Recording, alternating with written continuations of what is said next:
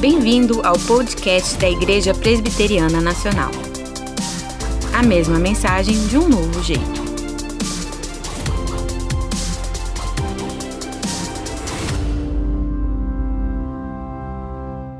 Boa noite, irmãos. Graça e paz do Senhor Jesus. Amém. Bom estar com todos aqui essa noite. Eu tenho a honra de trazer a palavra de Deus essa noite a todos vocês. E eu costumo pensar que não há bênção maior, não há honra maior do que pregar a palavra de Deus. E no meu caso aqui, do jeito que nós estamos hoje, eu tenho um bônus nessa bênção que é poder ficar alguns minutos a mais sem máscara, né? Tenho certeza que todo mundo gostaria de estar no meu lugar agora, pelo menos para tirar a máscara aqui, né, gente? Mas vai passar, se Deus quiser, vai passar, viu? Nós estamos é, trazendo aos irmãos nos cultos à noite agora a série expositiva no livro de Abacuque. Na semana passada, o reverendo Marco Antônio trouxe a palavra no capítulo 1, dos versos 1 a 4, e eu gostaria de trazer a palavra aos irmãos esta noite em Abacuque, no capítulo 1, dos versos 5 a 11. Capítulo 1, versos 5 a 11.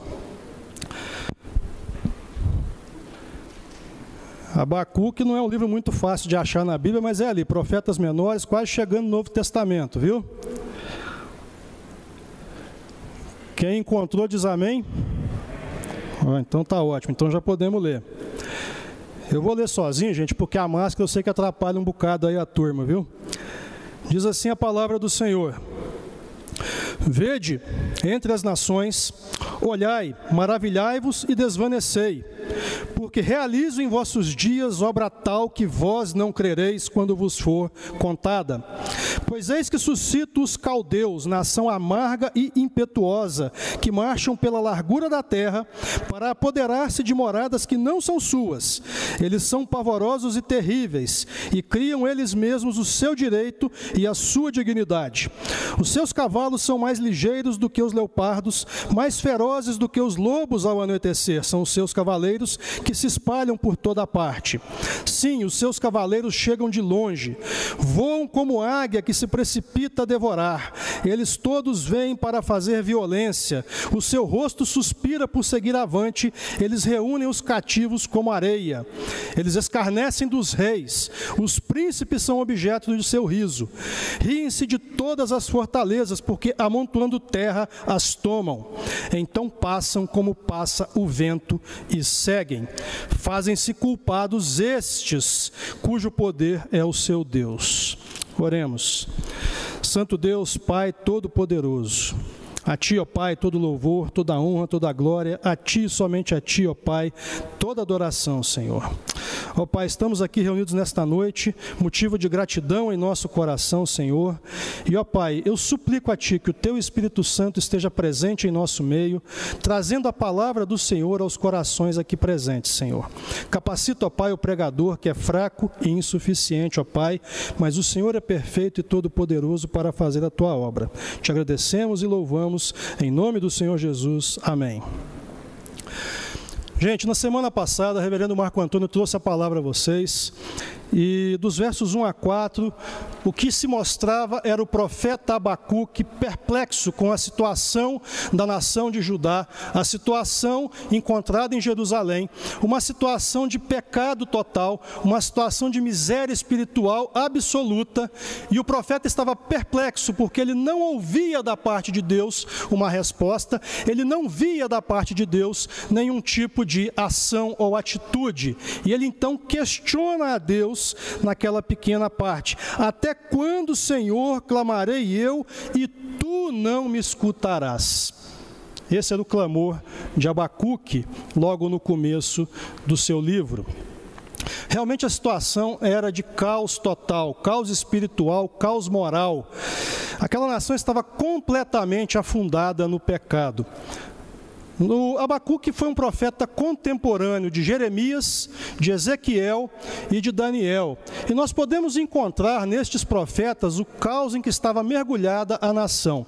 Por exemplo, em Ezequiel, capítulo 8, quando um anjo do Senhor vem e toma Ezequiel pelos cabelos e o eleva entre a terra e o céu, como diz o texto, e ele é levado em espírito a Jerusalém. Ezequiel já está no exílio ele é levado em espírito a Jerusalém no ano de 591. E ele vê então, o que o, o, que o Espírito mostra para ele é: veja o templo, Dentro do templo, às escondidas, os sacerdotes estão adorando outros deuses. Várias pinturas na parede, tudo quanto é tipo de bicho animal, tudo quanto é tipo de divindade falsa, eles estão adorando na parede. As mulheres adoram o deus Tamuz, os homens virados em direção ao sol, adorando o sol.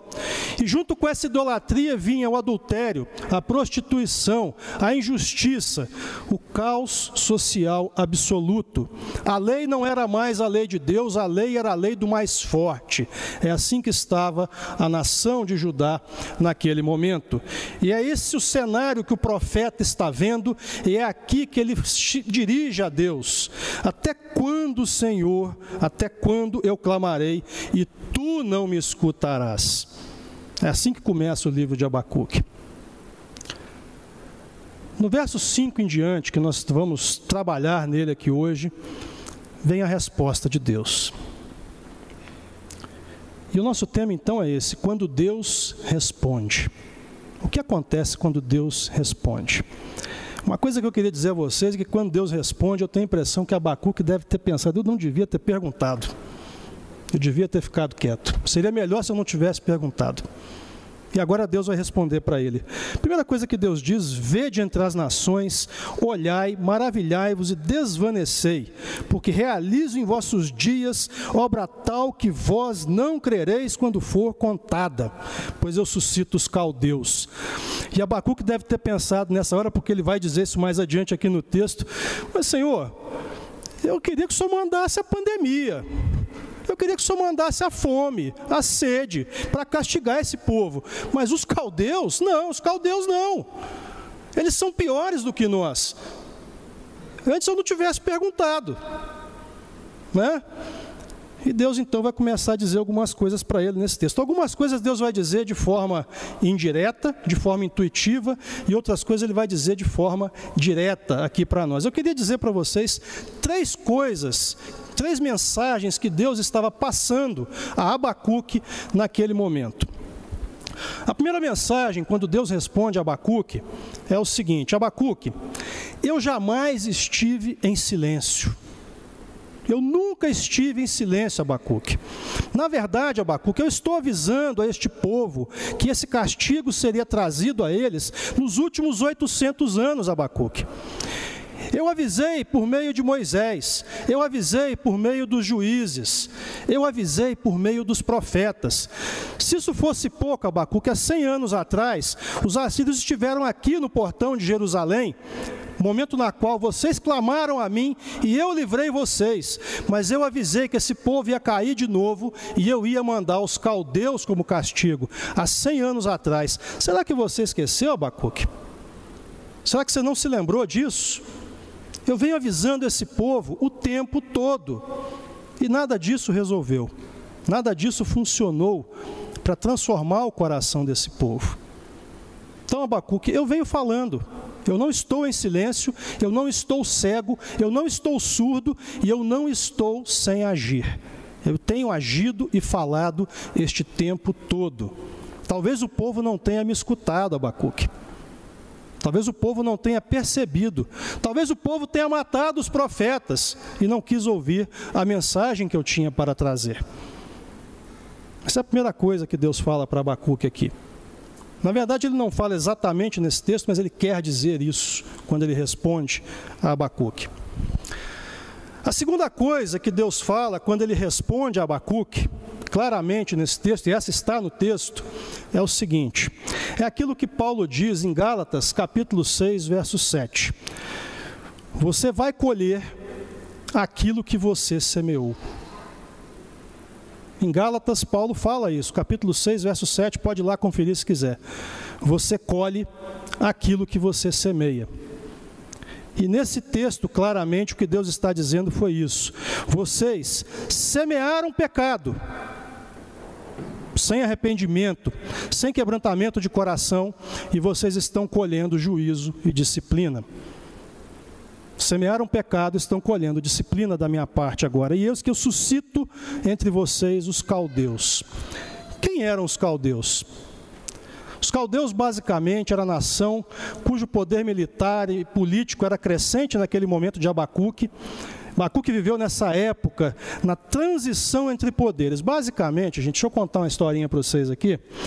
Basicamente, o que estava acontecendo era o seguinte: o mundo era dominado há 200 anos pelos assírios. 200 anos. Os assírios, aqueles mesmos que estiveram 100 anos antes com o profeta Isaías e o rei Ezequias nos portões de Jerusalém para destruir a cidade e foram derrotados e devastados por Deus naquela, naquele dia. Mas em 612, alguns anos antes desse livro ser escrito, o mundo estava mudando de mãos, o poder mundial estava mudando de mãos e estava passando para a mão dos babilônios. Aquele momento era um momento de guerra mundial. Né? Foi a primeira guerra mundial da história da humanidade. Babilônios, medos e citas enfrentando os assírios, devastando completamente Nínive, a antiga Nínive, e tomando o poder de todo o mundo conhecido daquele momento. E a nação que surge poderosa daquele momento é Babilônia. Babilônia que não dá para dissociar o seu nome do seu príncipe guerreiro Nabucodonosor. E Nabucodonosor então destrói os assírios inicialmente, derrota os egípcios e ele agora passa a comandar todo o mundo conhecido, Jerusalém inclusive. E a primeira vez que se tem notícia que Nabucodonosor vem a Jerusalém é no ano 605, e ele coloca então a cidade como sendo uma cidade tributária ele leva uma primeira, um primeiro grupo de judeus embora para a Babilônia, e nesse grupo vai o profeta Daniel, ano de 605. Ele leva cativos para sua corte. Mas ele coloca um rei tributário chamado Jeoaquim, e esse rei se rebela contra ele oito anos depois, em 597, e ele então vem e depõe esse rei e leva uma segunda leva do povo embora para a Babilônia, e nessa leva vai o profeta Ezequiel. E ele coloca então um outro rei tributário a ele chamado Zedequias. Todos parentes. Joaquim, Joaquim, Zedequias, todos parentes. E Zedequias governa sobre Jerusalém como um, um subgovernante, na verdade, de Nabucodonosor durante 11 anos, de 597 a 586. Só que no ano de 588, no nono ano de seu reinado Zedequias, a nação de Judá se rebela novamente contra Nabucodonosor apesar do protesto do profeta Jeremias dizendo: Não se rebelem contra a Babilônia, porque Deus está determinado. Sirvam a Nabucodonosor e tudo irá bem. Eles se rebelam, eles não ouvem a voz do profeta mais uma vez e eles se rebelam. E dessa vez a paciência de Nabucodonosor se esgota. E ele então, em 588, cerca novamente Jerusalém, completamente com o seu exército. É um negócio bacana, porque as tropas que estão do lado de fora, certamente são em menor número do que o povo que está do lado de dentro.